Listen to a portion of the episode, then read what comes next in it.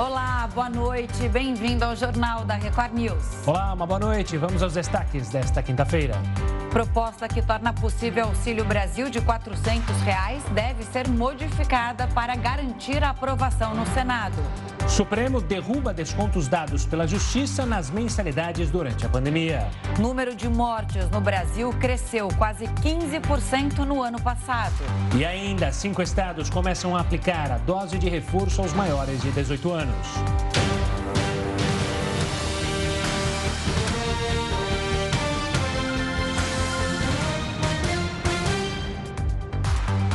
O Supremo Tribunal Federal decidiu que são inconstitucionais os descontos nas mensalidades de faculdades determinados pela Justiça na pandemia.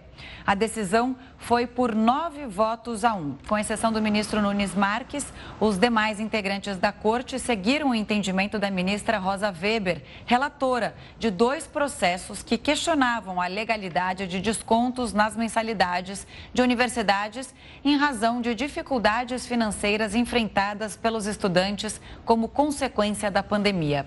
Para Rosa Weber, os juízes decidiram pelos descontos sem avaliar os efeitos econômicos para instituições e estudantes. E o Senado aprovou hoje o projeto que tipifica a injúria racial como racismo e ainda estabelece pena mais rigorosa para quem comete o crime. O texto alinha a legislação à decisão do Supremo, que tornou a injúria racial imprescritível.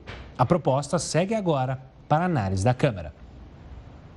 Um grupo de deputados formalizou hoje um pedido para que o Ministério Público Federal investigue o ministro da Economia, Paulo Guedes. Vamos a Brasília falar com o repórter Matheus Scavazini. Matheus, boa noite. O que os deputados alegam neste pedido, hein? Boa noite, Camila, Gustavo. A representação foi feita pelos deputados Elias Vaz, Kim Kataguiri, Lídice da Mata e Bira do Pindaré. No documento, os parlamentares pedem investigação sobre a atuação da filha e da esposa do ministro Paulo Guedes na offshore de propriedade do ministro, que tem patrimônio avaliado em 50 milhões de reais. Os deputados pedem que o Ministério Público Federal analise as operações realizadas desde que Guedes assumiu o Ministério da Economia. Segundo os parlamentares, a filha de Guedes continuou no comando da empresa, o que configura configuraria conflito de interesses. Os deputados também entraram com representação na Comissão de Valores Mobiliários, alegando que o caso levanta sérias suspeitas sobre o comportamento ético de Paulo Guedes na esfera pública e também no mercado financeiro. Os advogados de Paulo Guedes dizem que os órgãos públicos tinham conhecimento do fato e que não houve omissão por parte do ministro. Destacam ainda que o fato da filha do ministro ter continuado nos quadros da empresa se deve a questões meramente burocráticas. Camila, Gustavo. Obrigado pelas informações, Matheus. Uma ótima noite e até amanhã. Olha, a proposta que abre caminho para o Auxílio Brasil de 400 reais encontra resistência no Senado. Se ela for modificada, volta para a Câmara dos Deputados. O senador Fernando Bezerra, líder do governo no Senado, percorre os gabinetes em busca de apoio. A proposta de emenda à Constituição limita o pagamento dos precatórios em 2022. Precatórios são dívidas da União reconhecidas pela Justiça sem a possibilidade de recursos. Assim, seria aberto um crédito de 91 bilhões de reais para o orçamento do ano que vem. 50 bilhões seriam para o Auxílio Brasil, o que permitiria aumentar o valor médio do benefício dos atuais 217 reais para 400 reais até o fim do ano que vem. 17 milhões de famílias seriam beneficiadas. Estão misturando o auxílio que é necessário, que todos nós queremos dar, de 400 reais, para todos que estão passando fome, estão misturando com oportunismo político para fazer política. A nossa PEC acaba com essas coisas. Senadores da ala independente apresentaram propostas alternativas à do governo. E entre as sugestões está a de permitir o pagamento de todos os precatórios e tirar esse dinheiro do cálculo do teto de gastos durante o ano de 2022. E que os recursos proporcionados pela PEC sejam aplicados exclusivamente em um auxílio de 400 reais que contemple pelo menos 21 milhões de beneficiários. Esse dinheiro dos precatórios hoje no Brasil, 85% deles paga precatórios previdenciários, trabalhistas e de pequenas e médias desapropriações.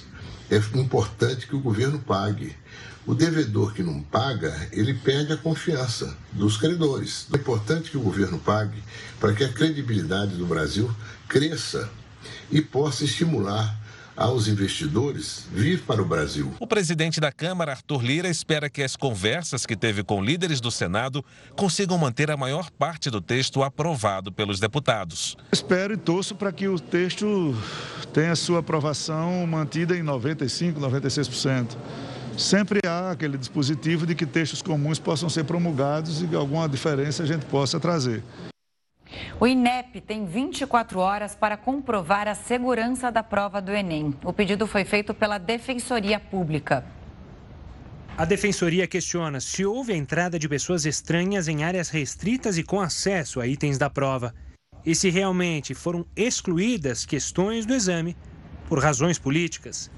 Ontem, o ministro Milton Ribeiro disse na Comissão de Educação da Câmara que não houve interferência do governo na elaboração da prova e nem alterações nas questões. A primeira prova do Enem é no domingo. E olha, de olho no, nas eleições do próximo ano, os possíveis candidatos a presidente já trabalham em busca de alianças que possam fortalecer as bases eleitorais. Para falar sobre isso, o Jornal da Record News conversa com a cientista política Carolina Botelho, que também é professora da Universidade Mackenzie. Carolina, boa noite, bem-vinda ao Jornal da Record News. As negociações entre o presidente Bolsonaro e o PL voltaram a esquentar. Então, o que significa para a sigla receber o presidente? É, significa que o partido vai acolher um presidente é, da República em exercício, que atrás dele tem uma máquina é, toda concentrada no governo federal e é, vai ter recursos importantes para é, lançar mão né, numa próxima, no período eleitoral e o PL está de olho nessas questões. Carolina, na eleição passada, uma boa noite da minha parte também, o presidente foi eleito com o PS, pelo PSL, que na época era um partido nanico, sem relevância nacional. Por que, que esse ano o presidente não opta por um partido pequeno, vai em busca justamente de um partido que tem estrutura? 2022 não tende a ser como 2018 na eleição? Não. É, 2018 foi um tipo de eleição que dificilmente a gente vai conseguir as mesmas, é, a mesma tempestade que foi que a gente observou. É, de que a, a ideia de ser um cara da, da antipolítica ou fora do sistema político é, seria um ativo para esse presidente, né? ainda que ele é, é, fosse um político de longa trajetória. É, essa, essa eleição, ele na verdade ele vai ser cobrado como gestor já, né, como presidente da República. Então, a procura pelo PL, ela se dá no momento em que ele precisa de apoio, ele precisa de votos nos municípios, nos estados, é, que ele está de olho nos partidos que tiveram uma boa performance nas eleições municipais, e então ele precisa de um, um partido robusto que traga votos para ele. É isso que ele está tá mirando, né? Então o PL já tem uma estrutura tanto de bancada no Congresso quanto de prefeitos, né? É, de certa forma robusta e que ele tende a se beneficiar ou espera que vá se beneficiar. É exatamente isso, esse ponto que eu queria chegar. É quando o partido recebe o presidente, o partido também está de olho na expectativa de eleição dos deputados, né? E aí sim fazer é, ou fortalecer essa já robusta bancada no Congresso.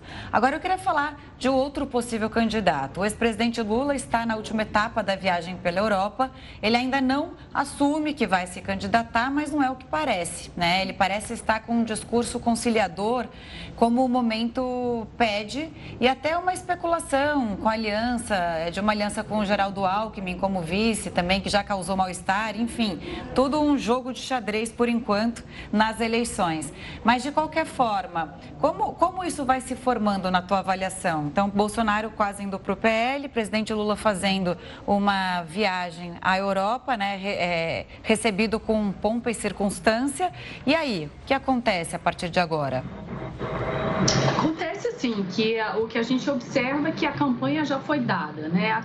É, isso aí é mais um elemento dela, é de, uh, esse, essa organização no exterior, né, de você uma, de uma viagem internacional de lideranças, ela é importante para comunicar não só a comunidade inter, internacional, mas também lançar uma candidatura de forma é, externa. Só que essa, essa campanha já começou aqui, né? Tanto do, do presidente Lula é, é, quanto o presidente Bolsonaro, que, aliás, não, assim, não deixou de, de estar em campanha desde que se elegeu. Né? Então, assim, é, o que se configura são essas coisas que a gente já está claramente vendo. São dois candidatos para as eleições de 2022. E sem questão de esconder que são candidatos. Né? Eu acho que já está muito claro, tanto para o eleitorado, para a sociedade, que são pessoas que estão em campanha. Carolina, vamos entrar na famosa terceira via. Eu queria analisar primeiro dois nomes é, da terceira via que começa, que pelo menos nesse momento tem mais visibilidade. Caso do ex-juiz Sérgio Moro e também do Ciro Gomes, um mais alinhado à centro-esquerda e o outro mais alinhado à centro-direita. Eles podem sonhar em ser essa terceira via? É, essa discussão da terceira via, ela, ela, assim, ela é mais inflada por nós curiosos do que propriamente a gente vê a, de fato ocorrendo, né? É obviamente que até o período eleitoral essas candidaturas podem crescer, a gente não consegue fazer um exercício para ver futuro, mas é, e, e, ambos têm potenciais e um eleitorado que possa é, é, é insuflar essas candidaturas, né? Agora, é, tanto para um quanto para outro, é uma missão muito é, difícil de, de, ser, de se colocar em prática em razão de você ter é, dois tipos de públicos muito direcionados para Lula e Bolsonaro. Né? Então, na verdade, eles estão vindo num espaço que já está bem pequeno, pode crescer, mas eu não acredito que cresça o suficiente para tirar um ou outro do segundo turno. Né? O, o, panorama que a gente tem hoje é que a gente tem essas duas pessoas, esses dois candidatos no, no segundo turno das eleições de 22. Obviamente, muita coisa pode mudar e a gente tem quase um ano até a campanha e muitos acontecimentos podem definir essa ida, mas assim, vendo do cenário de hoje, há um, há um espaço muito pequeno para essa tal terceira via que se constrói ou, ou que, porventura, as pessoas querem que se construa.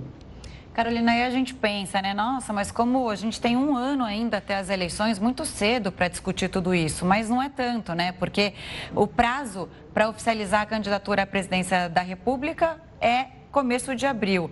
Só que a gente não pode esquecer que a gente é, são eleições gerais. Então a gente tem presidente, governador, deputado e senador. E o, o, restante, né? Não só o presidente, mas o restante do, do, dos candidatos tem pressa para conseguir articular as candidaturas, porque aí sim é um pouco mais difícil e aí organizar toda a campanha eleitoral. Isso, isso é correto se dizer, né? É correto. É, eu acho que assim, a gente tem um período de um ano até a, o voto na urna, mas o processo eleitoral e o cronograma da disputa eleitoral ele já começou e tem que cumprir certos requisitos. Né? A partir daqui a gente vai ter que seguir um roteiro é, até as eleições e cumprir requisitos até eleições. Então, os candidatos já sabem disso. É, é óbvio, mas assim, quando a gente, quando a gente trata de eleições, a gente está tratando de escolhas eleitorais de pessoas, de que dependem também de movimentos na própria sociedade.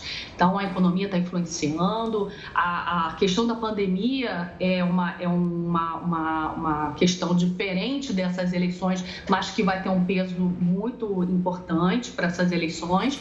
Então, tem outras coisas na sociedade que vão influenciar uma possível mudança, né? É, para uma, uma para a gente avaliar uma, um desejo eleitoral, a gente ainda tem muito tempo, mas para o processo para o cronograma das eleições, as coisas já estão acontecendo. É, e como a gente sabe muito bem lá em Brasília, uma campanha termina e já começa uma nova campanha. Carolina, obrigado pela participação aqui, pela conversa conosco e pela análise. Um forte abraço e até uma próxima. E agora tem a opinião do colunista Augusto Nunes. Boa noite, Augusto. Boa noite, Camila. Boa noite, Gustavo. Boa noite a você que nos acompanha.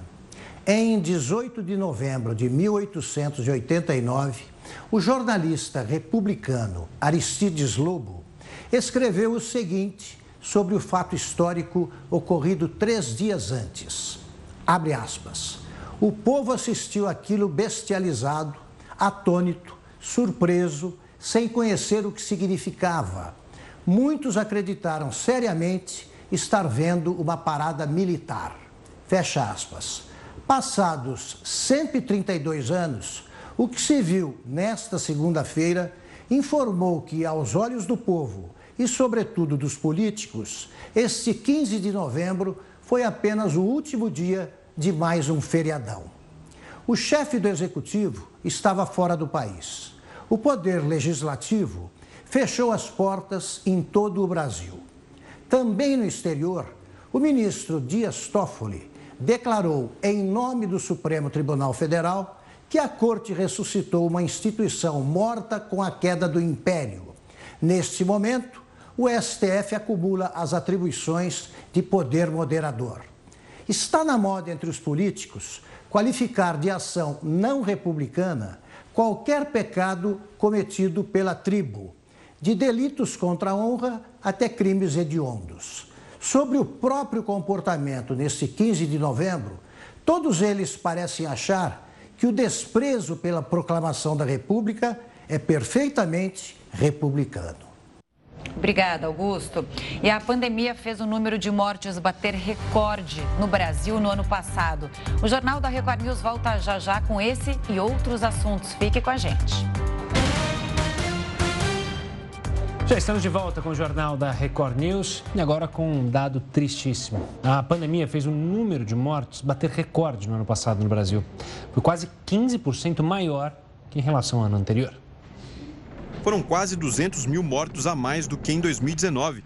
A maior parte entre os idosos, principais vítimas da doença no ano passado. O número de nascimentos também teve queda de quase 5% em 2020. O isolamento social afetou ainda os casamentos foram pouco mais de 750 mil, uma queda de 26%, que também foi a maior dos últimos 36 anos. Os dados foram divulgados hoje pelo IBGE. O número de desempregados ultrapassa a marca de 14 milhões no Brasil. Na Europa existem 400 mil vagas para motorista de caminhão. Assunto para o Heródoto Barbeiro. Heródoto, ótima noite para você. Hoje, quinta-feira, quase sexta-feira, né? Piadinha que o Gustavo gosta de fazer. Vou eu? reproduzir. Não, não. Eu odeio a quinta-feira. Não, mas você brinca que ele gosta da sexta. Você não gosta da, não da, quinta, mas o Heródoto ama sexta-feira. Aliás, ah. todos nós, né? A quinta é o pior dia. De qualquer forma, voltando aqui para o nosso assunto, a condição dos brasileiros se candidatarem a esses empregos na Europa? Olha, Camila, há condições sim. Mas tem um detalhe interessante que a gente precisa explicar para o pessoal que nos acompanha. Quando você fala em caminhoneiro no Brasil, tem dois tipos de caminhoneiro Aquele que é proprietário do caminhão, quase fez uma greve recentemente, e aqueles que são motoristas de empresas de transporte. Só para você ter uma ideia, no Brasil, 67% dos caminhões pertencem ao motorista, ao caminhoneiro. Então, eles são uma categoria realmente muito grande e muito forte no país. Só 33% do pessoal que dirige, dirige para a empresa de transporte. Na Europa é exatamente o contrário. Na Europa, praticamente, você não tem caminhoneiro. Na Europa, você tem o motorista de caminhão. Então, o que, que eles querem? Eles querem o motorista de caminhão. E tem vagas para 400 mil. Olha que é, que é uma coisa realmente muito grande. Tem uma ideia? Na Polônia, faltam 120 mil motoristas de caminhão. Fora o que está faltando na França, está faltando lá na, na, Inglaterra, no Reino Unido, a ponto, por exemplo, de ter posto de gasolina está sem combustível porque não tem, não tem motorista de caminhão. Então, vocês, bom, mas é, é uma oportunidade, é uma oportunidade. Só mais um detalhe. O detalhe é o seguinte: para ser motorista de caminhão lá, a pessoa precisa ter uma série de habilitações. A escola de motorista de caminhão, de carreta, custa a bagatela de 40 mil reais. A escola ou autoescola para o caminhão, para o motorista de caminhão, custa 40 mil reais na, na Europa. Ainda assim, está faltando tanto que as empresas estão pagando, estão bancando essa despesa para que elas possam ter, então, o chamado motorista de caminhão. Agora, você vai dizer, mas por, por que está faltando tanto? Primeiro, eles reclamam que os salários são muito baixos. Salário de motorista de caminhão, não de caminhoneiro, motorista de caminhão, é muito baixo. Segundo, eles dizem o seguinte, que o cara não tem vida pessoal. Porque geralmente ele trabalha de noite, trabalha de madrugada, trabalha no final de semana, trabalha no feriado, né? O Gustavo, nós aqui e tal, e outros folgam, na é verdade ou não? Nós estamos mais ou menos como motorista de caminhão. Lá, lá, lá, lá. Então o pessoal não Finge quer. que não é comigo. então os jovens, os velhos motoristas de caminhão, ou morreu ou estão se aposentando. E os jovens simplesmente não querem ser motoristas de caminhão porque eles não, a gente quer outra coisa, é muito pesado. Então as empresas estão tendo que aumentar salário, que respeitar final de semana, respeitar feriado, senão ela não vai ter caminhoneiro. Mas ainda assim você veja que é um número extraordinário. 400 mil motoristas de caminhão, certamente é um mercado muito grande. E veja, é na Europa. Todos os países da Europa estão precisando. Logicamente, as pessoas, fica aí uma, uma sugestão, se as pessoas quiserem trabalhar detalhes e ver né, se vale a pena ou não ser motorista de caminhão da Europa. Aqui no Brasil, como eu disse, ou você é caminhoneiro, você é dono do veículo, ou você é motorista de caminhão e trabalha com uma empresa de transportes dessas tantas que a gente vê aí nas estradas do país. Pô, o duro deve ser ser caminhoneiro na Polônia. Imagina ter que aprender a falar o polonês, aí vai ser complicado, é dureza. Em outros lugares, na Espanha, em Portugal, até tranquilo. Agora, na Polônia, imagina, e ainda ter que aprender é, a falar o polonês, as gírias dos caminhoneiros, né? Porque toda profissão tem a gíria. Né? Imagina, qual que é a gíria para eles falar na banguela, por exemplo? Na banguela. Você tem que ir na boleia do caminhão ouvindo aqueles clássicos da música sertaneja da Polônia. Exatamente. Qual que é? Quais são os clássicos? Tem que já sair com, na, ter na ponta da língua para cantar, pô. A internet está aí para isso, gente. É só pesquisar. Mirota, a gente volta a se falar daqui a pouquinho. Continua conosco. Já, já. Até já. Daqui a pouco. Bom, vamos falar do PIB dos países que compõem na OCDE. Cresceu quase 1% entre julho e setembro. Esse grupo é o dos países mais ricos do mundo. O aumento se refere à comparação com o trimestre anterior e representa a retomada dos níveis pré-pandemia. O índice é menor que o registrado no segundo trimestre, quando a alta passou de 1,5%. A Alemanha adotou novas medidas para conter o avanço da pandemia, um cenário que preocupa toda a Europa. A partir de agora é obrigatório apresentar comprovante de vacinação ou teste negativo no trabalho e no transporte público. E funcionários de casas de repouso vão ter que fazer exames diários. O cenário é dramático. Nas palavras da chanceler Angela Merkel, a Alemanha bateu um novo recorde de casos, com mais de 65 mil infecções num único dia. Na Rússia, os números também continuam crescendo. Foram mais de 37 mil casos e mais de 1.200 mortes em 24 horas. Voltando ao Brasil, o governo de São Paulo anunciou hoje que 37 hospitais estaduais não têm mais pacientes de Covid-19. Números correspondem a 56% das unidades que estavam recebendo pacientes com a doença durante a pandemia. Os hospitais tiveram uma queda de 92% nas internações em São Paulo. Com a queda das internações, mais da metade das unidades hospitalares que estavam dedicadas ao atendimento de pacientes com Covid-19 já teve o perfil assistencial redefinido. Agora, o governo de São Paulo mantém 29 hospitais como referência para atendimento de pacientes com coronavírus no próximo bloco tem um tira dúvidas. Será que é permitido comercializar carne de cavalo no Brasil? O Jornal da Record News volta já já.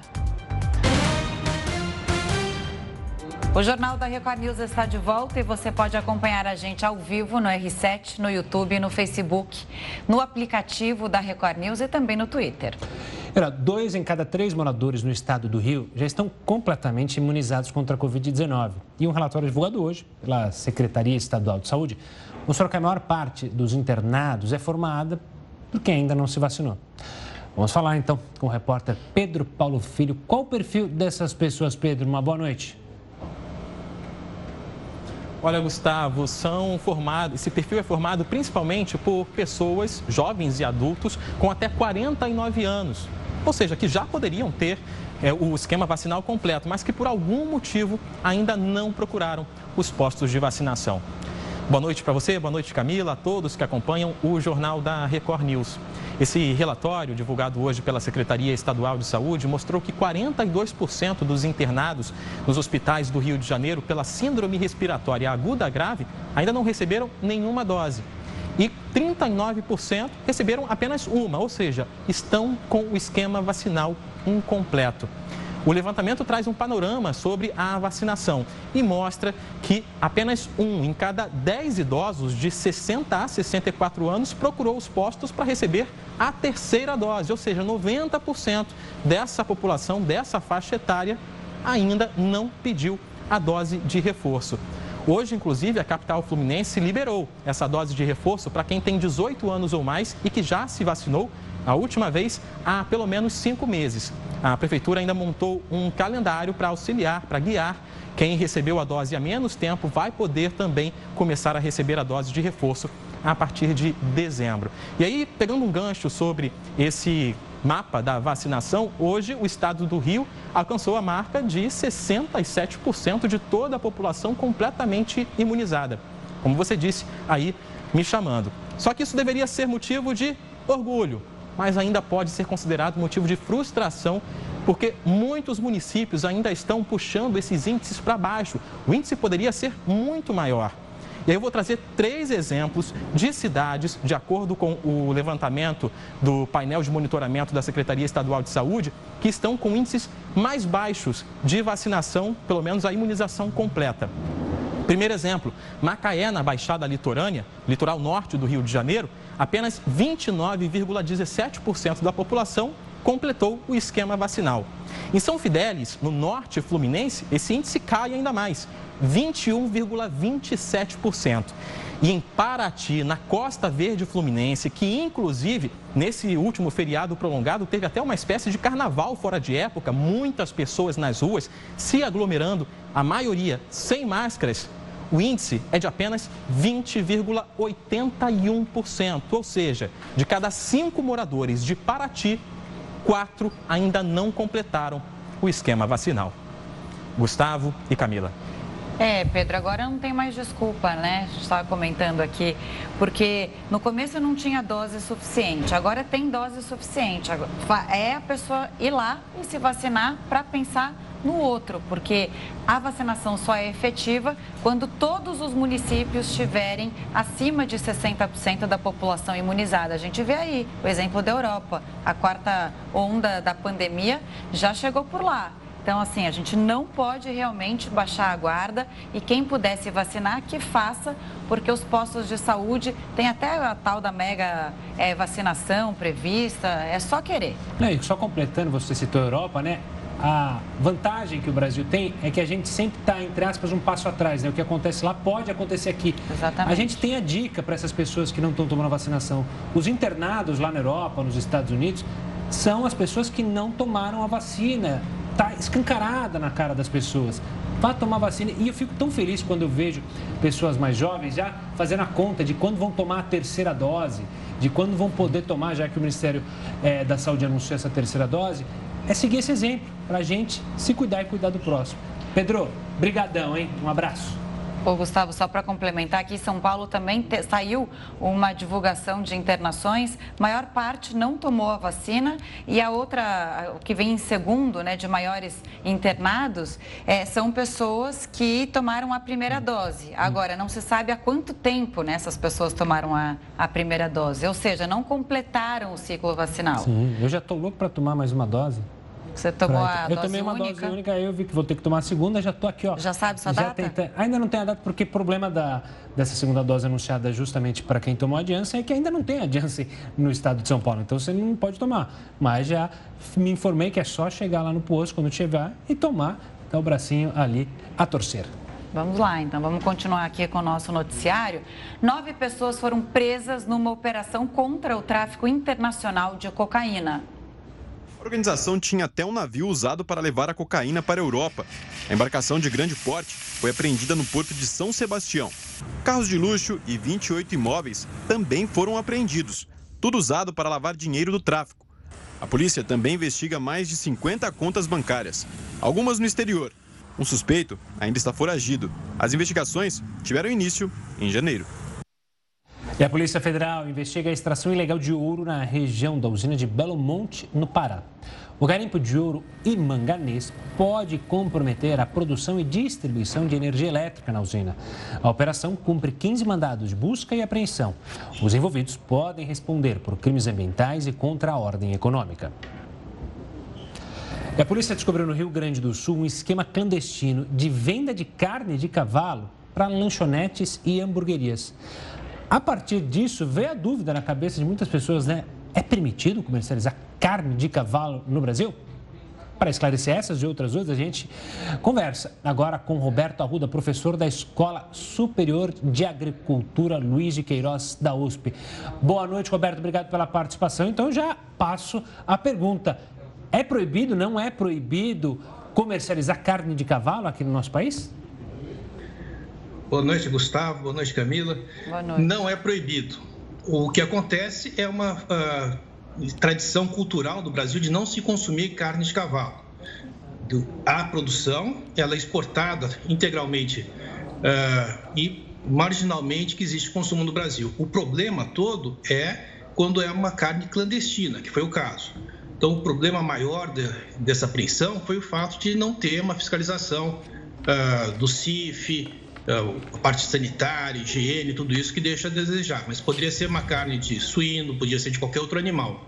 Não é o fato de ser de cavalo, mas sim de ser clandestino. Esse é o grande problema. Só cinco lugares, se não me engano, têm autorização para fazer o abate de cavalos aqui no Brasil. E aí eu te pergunto, se é autorizada, por que o consumo não é comum aqui no Brasil, né? A produção atualmente ela é endereçada à importação. Outros países se interessam pela carne de cavalo, o Brasil não. E por quê? É cultural isso. Uh, no passado, consumia-se bastante carne de cavalo, passado que eu digo a Idade Média. Aí um Papa, no século VIII, proibiu o consumo por causa de festas pagãs, essas coisas, e ficou muito tempo sem consumir. Só com as guerras no século XIX que voltou o consumo na Europa e até hoje consome bastante na Itália, a própria toda a parte de salame, de uh, embutidos é, são melhores na Itália justamente porque levam carne de cavalo que faz uma liga que dispensa produtos químicos. No Brasil e na Argentina, que é um outro grande exportador de carne de cavalo, não houve essa necessidade de consumo de carne que a guerra provocou e nunca houve esse uh, consumo. Então o cavalo é muito mais identificado como um animal de uh, doméstico, de estimação, de companhia, do que uh, de produção de carne. Então é cultural uh, essa restrição. Já houveram algumas iniciativas, São Paulo, os restaurantes vendendo carne de cavalo, inclusive é um preço muito alto. Normalmente a carne de cavalo é mais barata do que a de boi, mas vendiam como curiosidade, como sendo exótico, mas não caiu no, no agrado do povo e acabou sendo suspensa essa comercialização. Não deu saída.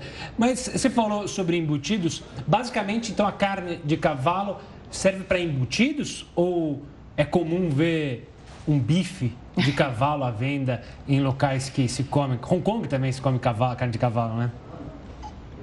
Pode ser, é, não tem problema nenhum. No Japão é muito consumido e é muito apreciado ah, na forma de estar se, eh, sushi, sashimi, uh, hambúrguer também é feito. O bife ele é um pouco mais raro porque necessita cozinhar melhor. Em geral, a carne de cavalo é de cavalo velho, né? não é um animal jovem. Então, isso demanda um pouco mais de trabalho para ficar uma carne macia. Mas na França, Bélgica, uh, o consumo de carne de cavalo não é nada surpreendente. Mas ele é mais usado na forma de carne moída, hambúrguer, lasanha, coisas desse tipo. Fiquei curiosa para saber o sabor. Você já experimentou, por acaso? Uma curiosidade? É, por força do trabalho, eu tive que experimentar. O sabor, você não percebe a diferença. Um paladar comum, não percebe. Ah, é um pouco mais adocicado, a cor é um pouco mais vermelha, mas passa batido. Ah, a sensação, aí é cultural o problema, que eu engoli aquilo lá meio seco porque sabia que era cavalo mas em termos de paladar, de textura, tudo isso é igualzinho. Você não percebe a diferença, menos olha, que te falem. Carne, quando é boa, a gente não fala, olha, passou batido. A gente fala, a gente comeu um belo bife, né? É, então dá para entender. É, é aquela sensação é... de ser cavalo que. Mais para embutido. É esquisito também. Quando eu li a notícia, me chamou a atenção. Eu não consigo me imaginar comendo uma carne de cavalo também, mas deve ser por isso, né? Falta de costume e também porque é um animal que a gente está eh, domesticado, né? Pelo, pelo humano. Então é meio esquisito mesmo. Mas obrigada Não, pelas. Você posso quer? fazer mais uma pergunta claro, também? Claro. Até pela questão é, sobre a saúde, né? Você falou que ela é mais vermelha. Ela ser mais vermelha é porque tem mais ferro, por exemplo? É, faz mal Exatamente. à saúde? Não faz mal à saúde a carne de cavalo? Tem algum critério que, olha, não comam carne de saúde quem tem algum problema específico, enfim? Justamente o contrário. Ela é mais saudável. Ela é mais vermelha porque ela tem mais ferro e não só isso, ela tem bem menos gordura do que a carne bovina e outras carnes. Ela, do ponto de vista nutricional, é muito boa a qualidade dela. Tá então, certo. É recomendado. E uma última curiosidade: é, os animais que são comercializados, não, né? Mas a carne de cavalo comercializada aqui no Brasil é, um, é como se fosse um gado bovino ou são cavalos que trabalham e que quando ficam velhos eles vão para abatedouro? É cavalo velho. Se você quiser produzir carne, é muito mais econômico você produzir um porco, um boi que você alimenta e ele engorda. O cavalo se alimenta, ele gasta energia, não engorda. Então, do ponto de vista econômico, não vale a pena você criar cavalo para o abate. É, a produção são cavalos de descarte, vamos dizer assim, uh, que são direcionados para exportação, mas que normalmente seriam abandonados, Aí tem toda uma discussão de bem-estar animal, é, é, é bem complexo e polêmico o assunto. Polêmico e interessante. Obrigado pela participação aqui conosco, explicando essa curiosidade sobre essa notícia que surgiu hoje, então. Obrigado, Roberto. Boa noite. Coquetel de anticorpos oferece mais de 80% de proteção contra a Covid-19. O Jornal da Record News volta daqui um minutinho. Estamos de volta e a gente tinha comentado com Pedro Paulo Filho sobre a mega vacinação contra o coronavírus. Pois bem, começa no sábado. É para incentivar a população, né, Gustavo, a se vacinar ou completar o esquema de proteção. Aproximadamente 21 milhões de pessoas estão com a segunda dose atrasada. De acordo com o Ministério da Saúde, a vacina que tem o maior índice de atraso é a AstraZeneca. Os estados de São Paulo e Minas Gerais são os que têm mais pessoas nesta situação. A semana de mega vacinação vai até o dia 26 de novembro. Os postos de saúde vão ter horário ampliado para intensificar a imunização.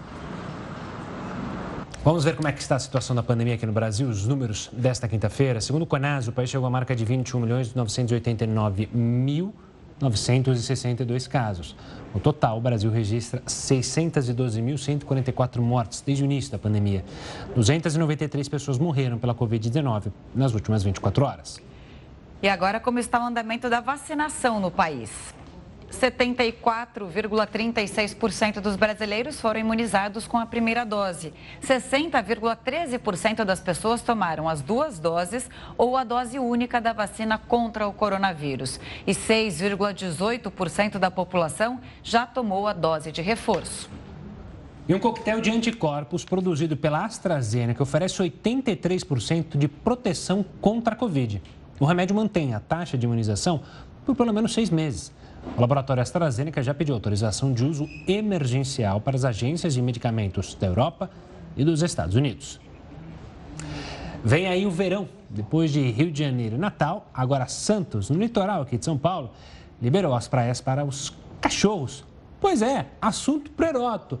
Heroto, por que, que os cachorrinhos não são tão bem quistos em algumas praias do litoral brasileiro? Olha, eu nem queria tocar nesse assunto, porque já já vão me ligar aqui meus sete cachorros que eu tenho lá no sítio, mais os dois gatos aqui, são nove, botam tudo na Kombi e vamos à praia. Opa, liberou a praia para nós. Pega a boinha Ainda põe mais na... com o final de semana chegando, né? Põe, a... Exatamente. põe aquela boinha Agora, de braço sabe... nas patinhas e leva Isso. também é, castelinho de areia. Eu achei que você só gostasse de gatos, não sabia que você era cachorreiro. Eu tenho sete cachorros. Uau! E, bom, mas eu gostaria de perguntar para o pessoal que nos acompanha aqui no jornal, o que, que eles acham disso?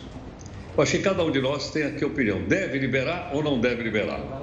Nós citamos aí três cidades. A cidade de Santos, aqui em São Paulo, ela liberou hoje. Hoje o prefeito assinou a, o projeto aprovado na Câmara Municipal e está liberado, então, para os animais. Agora, tem um detalhe interessante, é o seguinte. Até agora, havia uma certa resistência, ainda há, porque o cocô do cachorro ele pode transmitir uma, uma, alguns vermes para as pessoas. Não é só questão de higiene, é questão também de saúde pública. Por esse motivo, então, na maior parte das cidades litorâneas do Brasil não pode. Então, por exemplo, se numa outra cidade você andar com o cachorro na praia, você pode ser multado ou o cachorro pode ir para o xiridró. Mas, ah, como a gente está tendo um número de pets muito grande, né, então algumas cidades estão liberando. Agora, também não é liberou geral. Para ter uma ideia, é o seguinte: o cachorro, para poder, ou o gato, poder passear na praia, ele vai ter que estar tá vacinado contra a raiva, vermifugado, é, passar por testes. Isso, ele vai ter que ter um, como é que a gente vai chamar isso? Um passaporte para poder entrar na praia. Porque como é que eu posso saber se aquele cachorrinho que está ali do lado, ele está vacinado contra a raiva ou não? Que é uma coisa que precisa ser feita. Então vai precisar apresentar o passaporte. E aí surgiram outras questões. Quais? Você vai com o cachorro na praia. Aí, se todo mundo vai com o cachorro na praia, será que não vai dar confusão? Vai. Dá briga vai. generalizada. Outra coisa, você está com o cachorro na praia, o vizinho ali pede um pratinho de asinha de frango frita. Rapaz. Já era. Ou camarãozinho. Ai, o meu cachorro vai ficar louco, ele vai querer uma mordidão, uma mordidão. Aí como é que vai ser? Vai criar problema ou não vai criar problema? Então, essas coisas todas eu acho que precisam ser consideradas. Claro, todo mundo gosta dos seus animais, gostaria de levá-los para a praia, mas é que eles também teriam direito também de dar uma nadadinha. Então, eu estava vendo aqui um site dizendo que se vai levar o cachorro para a praia, não é assim, não. Além de levar o atestado, tem que levar também, por incrível que pareça, protetor solar. Ah, lógico, né? A Já ouviram falar nisso? Protetor é. solar para cachorro, para gato? Eu nunca tinha ouvido falar. Mas o veterinário recomenda colocar protetor solar. Aí eu falei, só falta agora você tem que comprar uma sunguinha, um biquininho, uma saída de praia. E um isoporzinho, né? para ele levar um, umas coisinhas para ele tomar, né? Um, quais quais ali.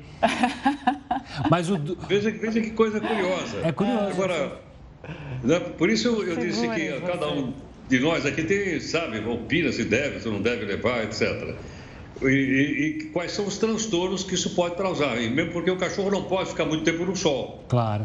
Então tem essa situação também que ele tem que ficar debaixo do guarda-sol. Certo não? Vai Você fica lá debaixo do e a cachorrada tudo ali embaixo, também pegando a sombria. Por enquanto é Santos. Vamos ver se isso vai ser uma regra para outros municípios litorâneos brasileiros ou se param nesses três que o Gustavo citou agora há pouquinho. Vamos acompanhar e você que está assistindo a gente, manda a sua mensagem. Heroto, obrigado. O telefone do Heródoto está tocando, olha lá, cachorrada.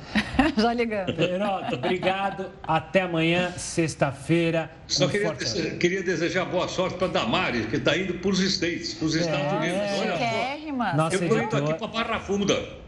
E, o PC, e ela vai indo para os Estados Unidos? Vai. Que negócio é esse? Nossa, Muito editora. Legal. Vamos saber como é que é isso aí, pô. Quem vai pagar a despesa disso aí? Não, mas pelo menos a gente tem onde ficar. Agora não precisa pagar hotel, que é caro. A gente já fica com a Damares também aí. Já vou buscar minha amanhã, semana. tchau, um beijo grande. Obrigado, querido. Tchau, tchau. Descoberta uma nova espécie de dinossauro e ele viveu aqui no Brasil. A gente te conta já já. O Jornal da Record News volta daqui a pouco. Já estamos de volta com o Jornal da Record News. E olha só, Camila, você gosta de meditar? Faz meditação? Já tentou? Já gosto, mas não, hum. não faço com muita frequência. Não e você? Eu não consigo. Não? Minha, minha cabeça vai pensando em outras coisas, não consigo desligar. Enfim, mas tem gente que até no espaço consegue meditar. Um grupo de astronautas fez meditação no espaço, acredite se quiser. Os viajantes decidiram praticar dentro do foguete o Tai Chi, uma arte marcial que é secular. Mas tudo faz parte daquele planejamento da missão espacial. Os astronautas precisam se exercitar durante essa viagem para manter o condicionamento físico. E o grupo não se limita só a essa atividade, não. Eles também jogam ping-pong, andam de bicicleta ergométrica e correm numa esteira que é improvisada para treinar a respiração no espaço. Os exercícios são feitos para que o corpo não perca músculos e ossos durante o período fora do planeta. As imagens viralizaram nas redes sociais.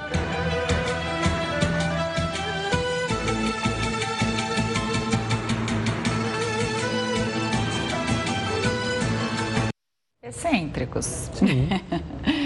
O Museu Nacional anunciou a descoberta de uma nova espécie de dinossauro que viveu no Brasil. E um detalhe, viu, Gustavo? Ele não tinha dentes. Segundo especialistas, o fóssil é o mais completo de um animal do período Cretáceo encontrado no Brasil. A espécie foi encontrada no Paraná e viveu entre 70 e 80 milhões de anos. O animal foi nomeado como Bertasauro Berta Saura Leopold Dinay. um nome imponente, né? Como tinha que ser para um dinossauro. Isso em homenagem à Imperatriz Maria Leopoldina e à pesquisadora brasileira Berta Lutz, que trabalhou nesse projeto. Os estudos duraram sete anos. Que gracinha, Alberta. Agora tem uma convite para você, já que a gente falou de animais. Daqui a pouco tem a Fazenda News ao vivo. Saudade dele. Pausa rápida em tudo que foi destaque no Brasil e no mundo nessa quinta-feira. Você que está acompanhando o Jornal da Record News, para te chamar, para acompanhar com a gente o nosso talk show interativo, a Fazenda News, logo depois da Fazenda 13. É, porque a noite promete, você sabe, né? Quinta-feira, dia de eliminação. Quem será que o público vai salvar, hein? Começa a dar a sua opinião com a hashtag A Fazenda News lá no Twitter. Aline, Valentina ou Solange? O nosso talk show entra logo depois de A Fazenda 13, portanto, já teremos o nome da eliminada. E aí é o seguinte, para analisar esse novo cenário em A Fazenda 13, estarão com a gente a espiou a Aritana Maroni e o psicanalista Ricardo Ventura, que inclusive pode apostar, vai analisar toda a questão comportamental que sondou ali Itapecerica da Serra essa semana, viu? Então faz o seguinte, coloca o despertador aí no seu celular, terminou a Fazenda 13 na Record, o nosso after, o nosso pós-game é aqui na Record News, ao vivo com a Fazenda News. A gente se vê. Tem a questão lá da jaqueta rasgada. E ele descobriu. Descobriu. Mas acho que, que não sabe ainda hoje. quem rasgou. É, pode ser que Ai, hoje tenha desdobramento nessa história, viu? Uma ilha na Austrália foi tomada por caranguejos. Mais de 50 milhões deles fazem a caminhada anual rumo ao oceano. Os caranguejos seguem em grupo para terminar o ciclo reprodutivo no mar. Essa é considerada a maior migração animal do mundo. As autoridades locais construíram pontes para que os caranguejos possam atravessar as estradas. Ah, que gracinha eles atravessando a estrada. Será que eles atravessam de lado também? Vão demorar um pouco mais, é. né? Tem que explicar para eles como tem que ser. Tem que ter sinalização. Placa. Placas. o Jornal da Record News fica por aqui. Muito obrigada pela audiência. Você continua agora com o News das 10 e a nossa maravilhosa Renata Caetano. E maravilhosa também é a sexta-feira, que vem amanhã. Uma ótima noite. Até lá.